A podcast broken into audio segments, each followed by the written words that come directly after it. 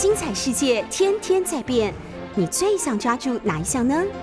跟着我们不出门也能探索天下事，欢迎收听《世界一把抓》。迎收听六九八九八新闻台。现在您所收听的节目是《世界一把抓》，我是台北市议员钟佩君。我们同时也在 YouTube 九八新闻台频道开直播，欢迎大家透过直播收看收听。好，今天这个在节目最一开始，我们透过网络 Google Trend 的热门搜寻关键字，带大家来看这几天大家关心的这个事情哦。那这个周末显然都还是集中在这个看起来有一点升温的疫情上。那不管是国内或是国外，都有一些新的状况了。那呃，首先这个呃，在热门搜寻也挤进前十名的关键字是彭文正哦。彭文正老师在他的这个脸书上面发文说，他所有的家人都得到了 Omicron，然后他说，因为不想要被妈妈看到这个讯息，所以他用的是英文向大众告知啊。那不过我早上看到这个新闻就想说啊，那可是新闻都报道之后，不不就是 他？妈妈还是最后会知道这件事情吗？可能跟他当时的预设会有点落差了。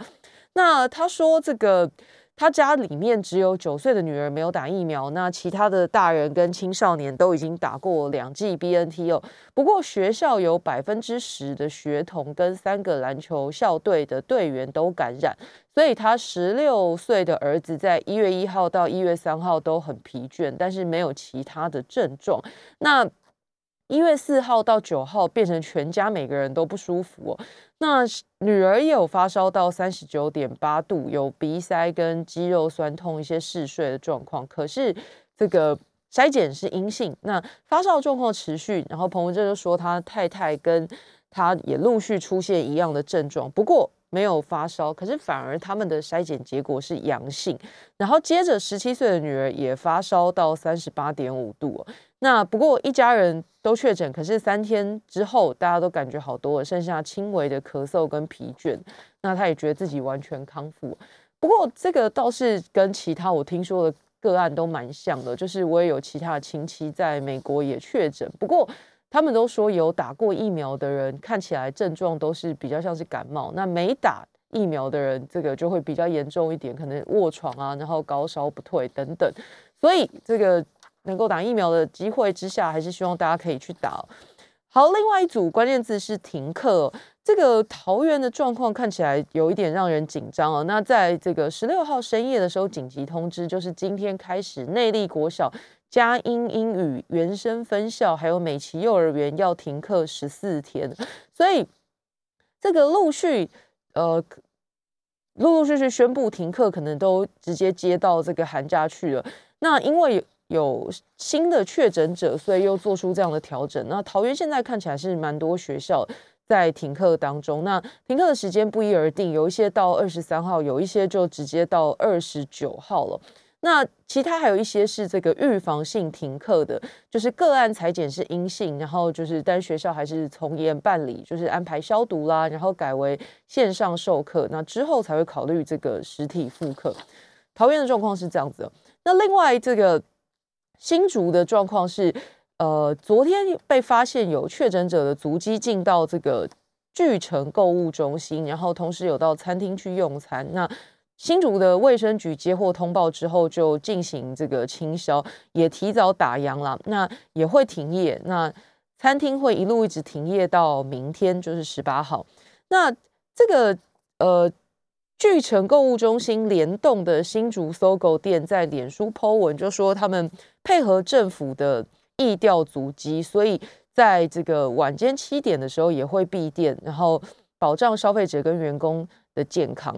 在所有路径的专柜人员跟工作同仁都会实施这个 PCR 的检测，那也是高规格清消。那另外就是热门关键字还有人保，因为人保的这个凭证厂的员工。爆料，这最早是员工对这个外界爆料说没有办法到工厂上班，而且被告知全厂要进行消毒，而且还要被拉回去工厂快筛。那这个员工就怀疑说，哎，是不是有人确诊染疫呢？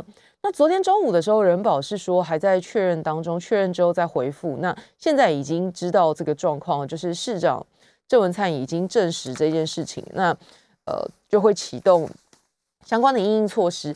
这一波其实是这个西提餐厅的这个群聚疫情，然后让人保的两名员工确诊了，所以他们也召回了全场一千五百名的员工筛检。那呃，是凭证厂的一对情侣，他们到西提中立店用餐确诊了，那也是没有办法的事情，所以厂方昨天就暂停生产，那所有的员工都召回要分批的 PCR 检测，也框列了二十二人居家隔离。这个是继日前这个连接器大厂宏志电子中立东园区五名员工因为居服员传播链染疫之后，又有第二家的电子大厂传出。这个员工确诊哦，那这个记者跑去很有心啊，因为跑去问了这个人保厂的门口的槟榔摊老板，他说：“哎，这个员工很少出来消费，跟附近的居民其实比较没有接触的关系。不过呢，他们的外籍义工哦，都住在这个工厂的附近几个社区，所以李明就有一点紧张，说：哎，那你这样子清销不能只清销厂内啊，是不是这个？”呃，外籍义工他们比较集中的租屋处的附近也要清销呢，所以桃园市的环保局长就说：“好，今天就是人保凭证厂的周边，还有所有的义工宿舍的周边都会加强的这个清销管理啊。”不过，事实上这个之前也有很多的讨论呢，就是清销这件事情大概就是让民众心里比较安定一点。我不能说它完全没有效，但是你说要靠这个事后，就是已经确诊之后，你再回溯。这么多天以前，那这些时间之内，早就已经大家都经过，也都摸过，所以当然固然是亡羊补牢了。可是我觉得心理安慰或者是这个稳定心情的作用，是比实际的作用大一点呢。那讲到这里，大家就会开始想说，这个从去年开始，我们就开始研究，或者说开始讨论，到底国内要这个清零政策是不是还要继续走下去哦？那看起来，直至今日，这个执政党政府还是。觉得清零是国内的首要目标，可是各位可应该不难从这最近这一波的这个呃确诊的各种个案还有数据去看哦，甚至是国外的状况，我相信很多听众朋友自己应该也会有一些这个感觉。现在的疫情似乎跟去年的状况是不太一样的。那固然这个数字还没有超越去年，这是第一个不同。那第二个就是说，现在看起来确诊的人。呃，出现重症或者甚至是死亡的比例比去年低非常非常多。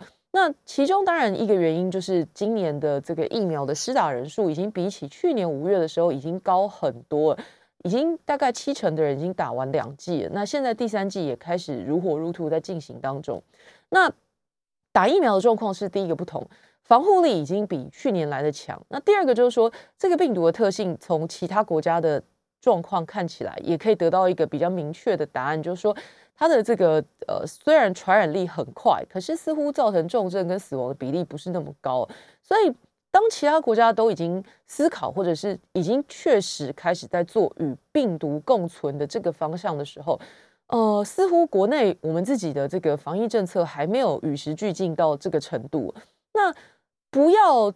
跟上这个其他国家与病毒共存的这个方式，会不会对大家造成什么样的影响呢？呃，我们可以想象的是，如果我们还是把这个境内清零当成首要目标，把每一个个案发现的时候，它的所有通过的足迹清消啦，这是人力耗耗费。那另外就是停课停班，这个可能会造成一些经济上经济活动上面的停摆。那如果再更严重一点，走到这种。比如说，现在桃园很多的这个公家的活动是不可以出去用餐的，呃，不可以办用餐的活动。那这个试吃啊，或者是有吃东西的活动也都要停止。那像这样子就会影响到经济活动，影响到这个呃很多消费行为的时候，它的影响层面又更大。那有没有必要做到这个程度？其实我相信各方都有建议，就是说我们是不是要开始思考与病毒共存呢？那我今天看到比较有意思的是，连前副总统这个陈建仁他也说，台湾两剂疫苗接种率已经突破七成了。那与病毒共存是高疫苗覆盖率国家的作为。比如说，他也举例，英国已经呼吁国人学习与病毒共存。那以色列、新加坡已经确定不再追求零确诊了。那陈建仁副总统就建议说，台湾人已经有足够的防疫能力跟知识，而且很关键的是。群众的心理，还有整个社会的氛围，都是愿意配合防疫工作的。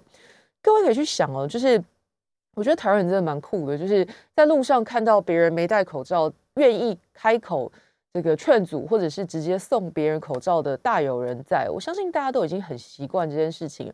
那甚至从去年走到今年，我觉得现在在路上看到没戴口罩几乎不太可能。我我是几乎从来没看过。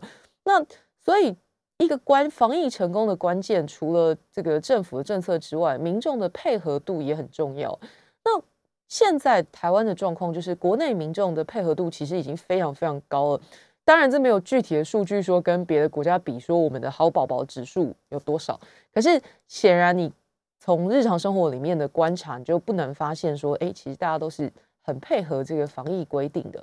所以关键就是民众有守规定的决心，然后整个社会也有防疫的共识。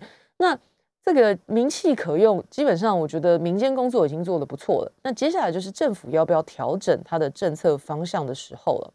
那陈建仁也说，他说这个扑灭新冠病毒很难，花钱、花时间，而且花很高的社会经济成本。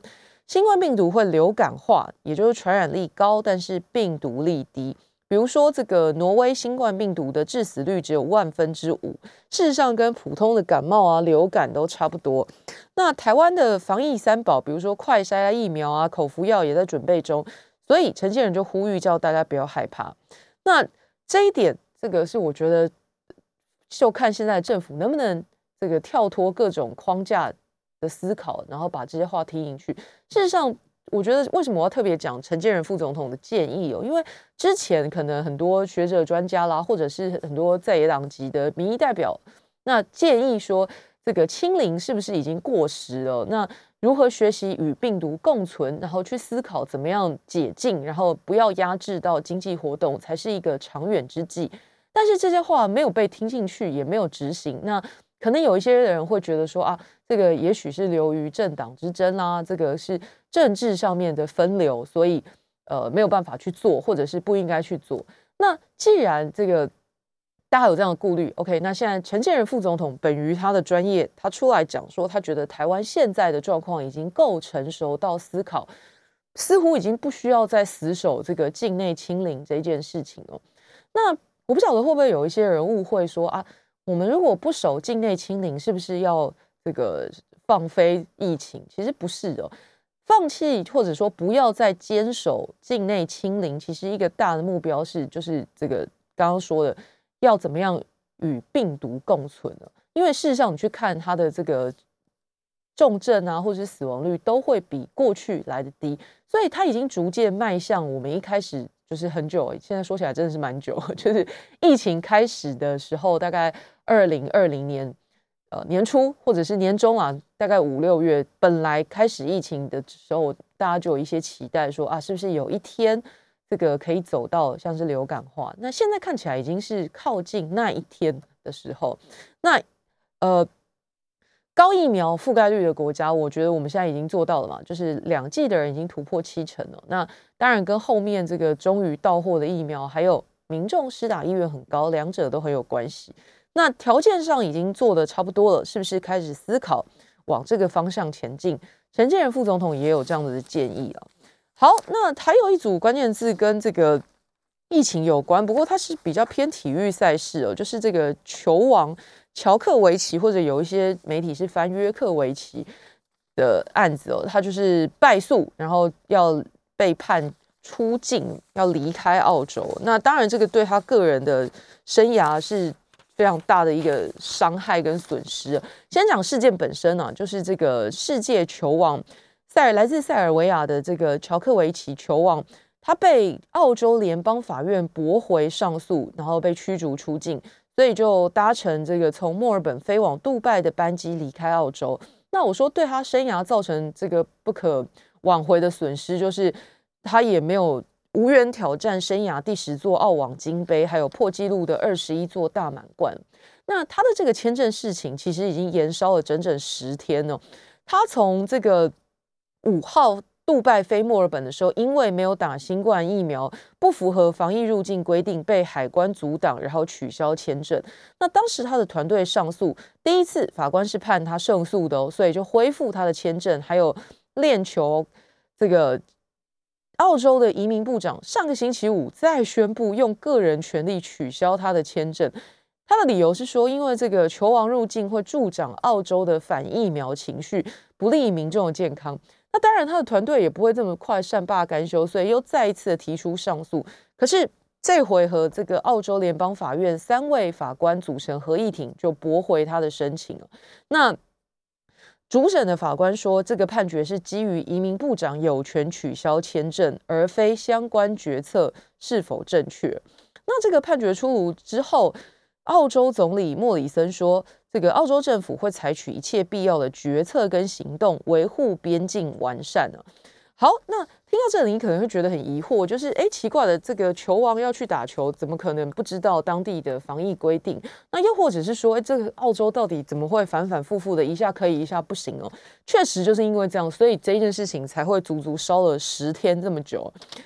BBC。的结论是，这次的风波就显示澳洲政府的决策混乱了。因为一开始联邦政府其实没有很重视这件事情啊，就是啊这个地方政府啊，还有这个澳洲的网球协会去处理。哎，可是最后发现，哎，球王取得签证引发民怨，又想尽办法去取消他的签证了。那所以就会被攻击说，这个是根本就是政治动机哦。澳洲是规定是参赛者，就是澳网的规定是说，因为澳洲政府规定参赛者必须要完整的打完疫苗。然后，呃，球王为什么会引起这样子的讨论？因为呢，他其实是在去年的十一月就已经拿到澳洲签证了。所以本来澳网的主办单位在这个上个月底跟他确认的时候，是因为他十二月底。染疫康复已经拿到医疗豁免，那当然，这个球王要出发之前，他也去跟做过各种的确认，也收到了确认书，表明他到澳洲是不用隔离的。可是当他真的抵达澳洲的时候，海关就说：“哎，可是你的医疗豁免文件不符合资格，所以又当场被取消签证了。”那这个过程就是 反反复复的。那媒体就批评说，这个整个过程哦，让全世界觉得澳洲政府好像在执行一些他们自己也不太清楚的规则，所以才会一下说可以，一下又说不行啊。那这个可能要分成两个部分来讨论哦。如果呃，对国外的这个，应该说对来者，来者就是这个球，相对于球，呃，相对于澳洲人球王的这个团队，当然会觉得他们冤枉，他们已经拿到这个。呃，豁免的医疗豁免，因为他曾经染疫，所以拿到医疗豁免。不过对澳洲人来说，他觉得，哎，讲好就是要这个打完疫苗的人才能进来啊。所以那为什么你会因为身份不同，然后这个规则就不同吗？所以也有一派这样子的声音啊。那当然，最后在这种两两边的拉扯之下，呃，执政党政府选择这个 跟澳洲人站在这一边，然后就是说，最后法院也判。这个取消签证啊，不过在这个规呃在过程当中实在是太多天了。然后如果一开始我觉得，反正每各国都是这样嘛，政府要做什么事情，但是如果一开始从一而终都是同一个立场，这个没有问题。但是如果 最糟糕就是反反复复，那好像你自己都在执行一些你自己不太确定的事情的时候，那可能就会让这个民众没有办法信任。那这一件事情就凸显了这个各级政府看起来是缺乏沟通的，那对规则适用的对象也不是那么透明啊，那就会在这一波当中对政府或者对政治人物的信任感都会受到伤害。那当然，我觉得这个球王最可惜的就是他的这个生涯当中，可能这一次也是始料未及的状况。好，今天这个四大报里面谈的事情。其实还是都是以疫情为主。在联合报头版谈到的是疫情延烧，那企业会启动分流上班。那呃，也是刚刚说的，关心的是人保凭证厂两个员工染疫，还有淘机首例的检疫人员确诊。那另外就是要讨论服食检疫把关、检验把关了，难度会超过来猪。这个等一下我们再花一点时间来跟各位分析。那另外，《自由时报》还谈到，就是西提群聚加八个病例，然后淘机的检疫员染疫。那特别副标是说，飞沫、环境、空气都可能因为 Omicron 传播很快。再来，《中国时报》的头版也是谈到，它是标题下的比较重，他就直接说这个桃园是重灾区。那这个熏西提的群聚感染占了九例。周文灿市长说，确诊数可能会再增加，这个是呃大家现在的预估。那同时他也提到刚刚讲的这个球王被迫离境，澳网十冠梦碎了。那桃园的状况，这个最小的病例只有一岁。那在深夜的时候，教育局宣布，呃，因为这一家五口都是到西提去用餐，那其他四个家人，包括妈妈、还有兄妹跟一个一岁的小婴儿。都确诊，那这个西提的餐厅群聚跟联邦银行的群聚都是比较年轻的家庭哦，然后都有这个小朋友正在读书当中，所以也连带的让桃园很多的学校跟着停课。先进一段广告，马上回来。欢迎回到九五八新闻台《世界一把抓》节目现场，我是台北市议员钟佩君。上一段节目跟大家谈到这个桃园的状况拉警报，然后就会有这个因为两起群聚事件，有很多的。呃，年轻家庭很多，还有小孩在就学，所以连带的影响到桃园很多的学校，目前是停课的状况。那呃，当然因应这个情形，附近的周边店家也是蛮紧张的哦。刚刚说的这个西提的中立闹位在中立闹区啊，这个分店三天之内有超过二十人确诊了。那其他左邻右舍一些餐厅也受到影响了。那诶，目前这个。陈时中指挥官说，餐厅群聚的传染传对传染源很清楚，所以在餐厅除非用餐，其他时间要把口罩戴好啊。那不过附近本来是这个中立火车站是很热闹的，那最近这几天这个媒体去看的时候，发现街上的逛街人潮不复见了，所以呃店家就很无奈，说每天都有传出在西提用餐的客人确诊，所以很担心说。足迹通过的环境当中，是会不会也有被传染的风险呢？那有一些店家干脆自己缩短营业时间呢，假日也是到下午才营业。那周遭服饰店的生意状况也不太好。那另外一个这个重灾区就是行员的群聚事件呢，就是联邦银行的建行分行临近大学，那本来小吃店很多啊，这个人潮也不少。那最近附近的店家绷紧神经。又把这个防疫隔板拿出来，那甚至有一些小吃店是自主禁止内用，就怕这个疫情烧到自己身上，干脆请客人都外带。那确实一些做小吃的比较容易做到这件事情。那比如说卖烧肉饭业者就说，哎，疫情爆发之后他已经自主停业三天了，那发现客人买了就走，不敢多留。饮料店业者说，客人怕，他们更怕这个寒假期间。就本来就已经没有大学生客人了，现在连上班族啊、过路客都不敢停留消费了。那当然，这个时候就会有人说，是不是要全面禁止餐厅用餐呢？不过，这个陈时中部长说，现在还没有这个考虑啊。那疫情拉警报，当然就会有很多相对的应应措施，比如说刚刚讲的，因为银行是这个，其中联邦银行这一次也是在一个群聚的。呃，其中一个热点，那银行这件事情就会让大家绷紧神经，尤其因为过年要到了，大家上银行的这个频率又会变高。那银行不得已跟这个行员通常接触，然后摸钱嘛，然后会讲话这样，那看起来是蛮危险的一个工作。那民众换新钞的需求大增啊，然后就让这些银行也蛮紧张的，所以有一些相对的阴影措施，比如说呢。呃，提前开放 ATM 可以提领新钞，那就分散这些需求。那再下一个礼拜才会开始这个临柜换钞。假设真的太多人的话，可能还会寄出这个依照身份证字号分流换钞。哇，这个真的是过去可能很难想象的。那央行更新潮，就鼓励民众说：“哎呀，其实这个发红包也不一定要。”发摸到现金啦，就是只要有领到就差不多意思，所以可以数位红包，比如说这个 用数位的方式转账红包，也可以传递心意啊。比如说用这个手机门号转账发放数位红包，你看这样子没有换钞的问题，然后也不会钱摸来摸去的，大家这样不太卫生。那包括这个接口又付 Line Pay 这些电子支付业者都有数位红包的功能。那可以这个一对一的转账发红包，也可以一笔发到群组里面，然后让群组里面的这个成员靠运气去分啊。那拿多拿少就是几率决定，所以好像也有一点乐趣哦。那另外就是这个呃，大家可以去思考这个工作，因为其实我我每次看到大家去换新钞，当然新年摸新钞是一个传统，不过对我来讲，我觉得只要 钞票入袋是什么钞，我不是很介意。那今年确实因为疫情的关系，大家也许可以思考这个数位红包，感觉是一个不错的做法。那当然，如果有人还是比较老派，想要换新钞，那银行也有这个加严的措施啊，就希望大家可以透过 ATM 尽量减少人与人的接触。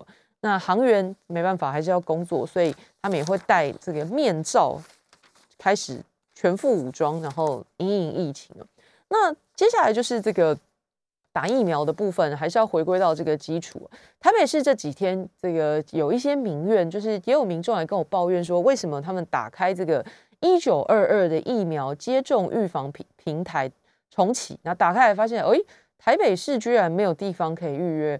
那难道这个台北被抛弃了吗？这样子就有人来问我这件事，还不少哦。那其实是这个台北在呃十三号，就是上个星期一，呃就已经一月三号对不起，重更正了。北市的疫苗预约系统是一月三号就重启了，所以其实已经完成十七到二十三日，大概是二十万人的预约施打。那这个。台北先开的系统的预约施打时间是跟这一次一九二二平台的重启时间点重叠，就是跟第十九轮的疫苗施打是重叠的，所以并没有再提供额外的这个名额给中央放在一九二二的平台上面。那不过下一轮就是二十轮的疫苗接种，那台北市就是为了作业方便，也会关闭自己的系统，再回归到一九二二的平台。所以从下一轮。二十轮从一月十八号，就是明天早上的十点到一月二十二号中午十二点，那这些这个只要是去年十一月七号以前已经打完两剂，而且间隔满十二周的十八岁以上民众，就可以开始这个预约打疫苗。那这个是台北市的状况，就是在十九轮的时候不是缺席啊，是因为已经用了自己的系统，所以已经打过了。那现在这个打第三剂的人，根据统计是莫德纳最多有六十六万人，那选 B N T 的有十八万人，高端这一次也蛮多人选两万多人，那 A Z 这一次比较少，是只有四千多人预约。那从今天开始到二十三号是打第三剂，呃，都是已经预约好，然后正在施打的人。呃，庄仁祥也建议说，其实。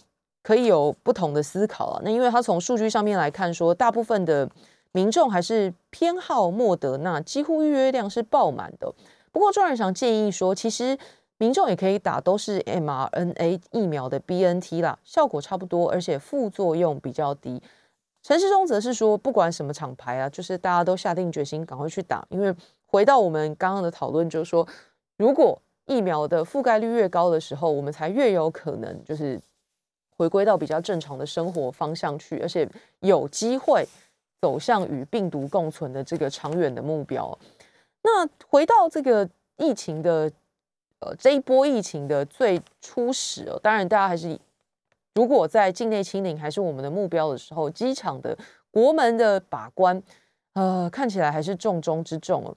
嗯，指挥中心昨天公布的新增四十一例境外移入个案。有十八例是长城航班落地之后裁剪确诊的。那为为了避免这些轻症患者占用太多的医疗资源，所以现在是用这个分流收治的策略，符合轻症的就送往集中检疫所隔离了。那现在看起来，因为这个你入境之后，就比如说赶回来过年的人还要先隔离嘛，所以大部分的人应该会在呃这个周末之前回台湾，才赶得上出关。去过年，所以你也可以推断说，这个春节入境的人数高峰应该已经过了。不过，这个境外移入的个案还是在增加当中。那实际上，呃，长城的阳性率有百分之七点一九，那呃，大部分都是美国来的，还是占的比较多数了。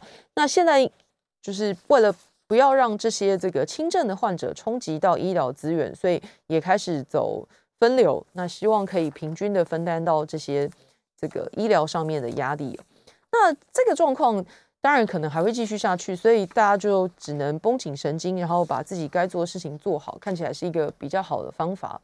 那另外，刚刚跟大家讲说，今天的联合报头版也还谈到了，就是这个日本核实的问题。民进党政府打算开放日本福岛五线市产品，那这个其实讨论已经很长一段时间。那二零一八年的时候，其实已经有过公投，这个民意已经做出选择，可是最后会不会真的呃让执政党政府听进去呢？日本媒体说，台湾马上就要开放福岛五县市的食品。那民进党的立法院党团也在讨论开放这个福岛食品了。那我我们这个自己的县市卫生局有没有办法做到这件事情呢？刚刚跟大家说的这个核实的检验把关难度胜过来猪，那原因是什么呢？媒体一个一个打去问哦。现在台湾只有新北、高雄跟台中有。辐射的检测设备，那新北跟高雄说他们是中央规定的食品中放射性核种和呃辐射残留检验的联合分工专责局啊，所以日本的福岛食品进口的话，这个新北跟高雄说自己具备检验量能，他们会随机抽验，然后取样为食品的安全把关。可是有一个问题是这个。食物进来之后，只要经过加工哦，你就很难去标它的原始产地啊，所以这个也会造成难度加剧哦。那各县市政府就算自己想要额外订定自治条例，这个去把关食安，恐怕也不是那么简单哦。因为根据这个来猪之前的经验，比如说台北，然后比如说这个台南、台中议会都已经自己定了这个自治条例。那要封锁含有来剂的猪肉进来，可是最后呢都被中央宣告无效。这个问题是我觉得蛮严重的。呃，这各位可以去想哦，就是二零一八年刚刚说了，公投民众已经多数不同意进口福岛食品了，所以其实各地方的议会如果要制定自治条例，然后来这个封锁或者是全面的管制和。这些辅导食品是有它的立场的，不过，诶，两年的效力已经过了，现在已经是二零二二年了。那再加上之前嘉义啊，我刚刚说台北、台南、台中通过了来猪零验出自治条例，都被中央宣告无效，而且还正在这个视线当中。在视线结果出炉之前，如果要再去定这个辅导的自治条例，看起来是难上加难的。那就算各地县市议会。去递件，恐怕也只是坐等中央宣告无效。所以关键就在于现在民众到底要不要买单哦？我们接受了福岛五地区的食品进来之后，到底可以得到什么好处，还是说根本没有好处可言？先进一段广告，马上回来。欢迎回到九八新闻台世界一把抓节目现场，我是台北市议员钟佩君。刚刚跟大家谈到这个福岛五县市的食品哦，到底是不是要进口来台湾？那这个引起很多的讨论。不过这几天大家在这个各大的媒体应该可以看到一个新闻，就说过去我们可能会讲这个福岛五县市食品，然后说它是核食。呃，这个这样说好了。这一次讨论这个主题是包括福岛啦、千叶群马等五县市的食品，大家口头禅讲核食哦，其实这个名称确实没有那么精确，而且不是太公平。那从这个事实的角度来讲，因为今天任何食品只要是被辐射污染，不管是哪里产的，都会进口禁止进口，所以反核食这样的政策就是现行法令。那我们今天是针对这些地方在三一大地震之后曾经有过辐。呃，核辐射外泄，所以无差别的针对产地禁止进口。所以就是说，即使验出来没有任何辐射值，只要产地标福岛，就是禁止进口。当然，你可以说这个，呃，我们可以用更精确一点的讲法去称呼这个禁止进口的政策，比如说这个福岛食品，或者说现在过去啊，政府也讲了，就是日本福岛等五线食品。可是这几天，这个民进党的一些立法委员就很天才的开始讲说，哎，那这样是福岛五线式食品，不如就简称叫福食好了。你乍看之下还以为是吃了会变得更有福气的食品，的福食，这个我觉得就真的太荒唐了。不需要污名化这些地方的食品，但是你反过来赋予它一个过分正向的名称，是有一点矫枉过正的。而且你到底想要骗谁呢？这样说好了，民党政府可以用呃更负责任的态度，比如说告诉民众，哎，怎么样？哪些国家的做法是如何？然后怎么样？科学数据是如何？然后来说，哎，我们要支持这个无限式的食品进口，而不是帮他换了一个名称，或者是改了一个听起来比较顺耳的，不要叫核食，叫福食好了。那叫福食就会改变它的现在的这个各种的管制的内容，或者是我们反对它的理由吗？两者当然是没有关系的。所以固然科学的问题科学解决，所以。不要模模糊了焦点哦。呃，如果说到这个要好好就事论事哦，现在看起来这个食安问题已经被搞成抗中的政治操作。为什么会这样说呢？你如果看到我们农委会主委陈吉仲的发言哦，他常常会说，现在就只剩下台湾啊、中国啊对福岛的产品做区域性的限制。乍听之下好像，哎，奇怪，为什么我们在这件事情上面的标准会跟中国一样呢？那这个可以切成两个层次。第一个层次是说，哎，难道这个我们不认同中国大陆的其他作为？那它的这个对食品的把关标准有需要这个因人设事吗？如果他的反抗的标准是有理由的，那跟他一样又怎么样呢？那第二个是真的只剩下中国大陆跟我们吗？政府没有告诉你的是，南韩现在也是禁止这个五线式的。水产品进口的，而且过去跟这个呃日本有很多的好几回的这个实际上的交锋，然后甚至也到了这个 WTO，呃，寻求第三方的这个评论。先讲这个现在的状况，为什么我说他要把它操作成抗中的政治操作呢？因为实际上的状况就不只是中国大陆反对啊，韩国也反对。因为日本不顾周边国家的反对，仍然准备海排核废水啊，所以当然他的邻居都会跳脚。那现在除了这个不开放福岛食品之外，也会透过谈判要求对福岛食品有更高的检验标准。因为中国大陆、因为南韩政府都不希望吃到这个人民吃到含有辐射的农渔产品那奇特的就是我们的政府。在这个中间的角色，居然是一直跟大家讲说没事没事啊，这个都可以啊，其他国家都进口啦。你看欧美还不是也进口？但是他也没有告诉你的是，是欧美进口的是酒类跟加工品为主啊。这个听众朋友应该都很清楚，我们吃日本来的食物，其实多半农产品啊，还有这个鱼产品占很多，就是水果啊、蔬菜，然后这个鱼产品。干贝啊，海鲜这个大家都很常很常买的嘛，还有乳类的食品，甚至鲜奶，这些都是生鲜食品，都大量进口。这个跟欧美跟日本采购的食物的落差很大，那标准也不同，所以现在要进不是不可以，要进进口不是不可以。但是应该要透过正式的谈判，日本政府应该要拿出科学的依据跟严格的检测标准跟程序。那再来就是要看日本的态度如何，再决定我们要开放到什么程度。这个都是我们必须要守的底线哦。刚刚跟大家讲了，南韩到现在还是对福岛的水产品实施禁令哦，因为当时这个福岛电厂核灾之后，南韩是以辐射污水影响为由。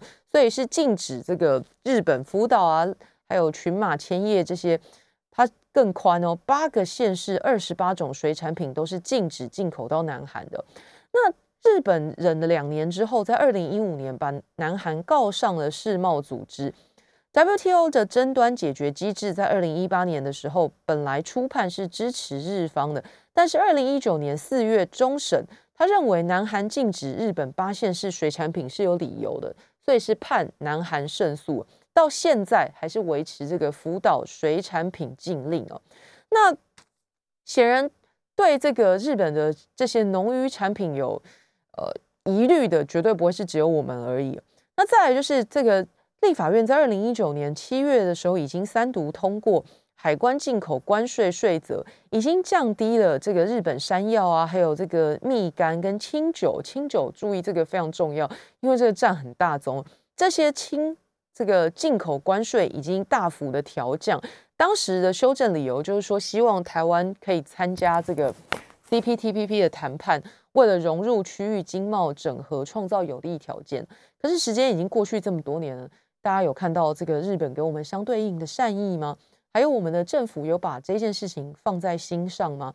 我们已经做出了这个让利的条件，降低了这些农产品还有清酒的关税了。可是从二零一九年到现在，这个 CPTPP 看起来还是只闻楼梯响了。那再来就是刚刚已经跟大家说了，就是二零一八年的时候反核实公投也有七百七十九万赞成哦，是大幅超过两百二十三万反对票的。不过这个现在。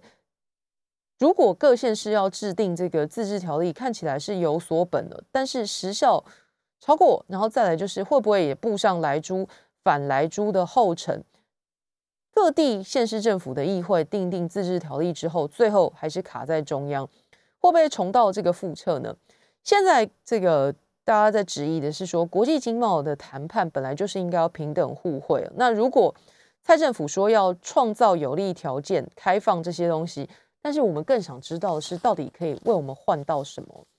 好，最后一个议题，这个跟大家讲，今天《自由时报》谈的，我我觉得这个数字大家看了可能会蛮蛮惊人的，就是上个月底，因为呃黄子阳在高雄酒驾，造成一家四口一死三伤，引发公愤了，所以警政署还有各地的县市警察局都扩大酒驾呃的测的酒测啦，扩大酒测，但是没有想到这一捞下去不得了。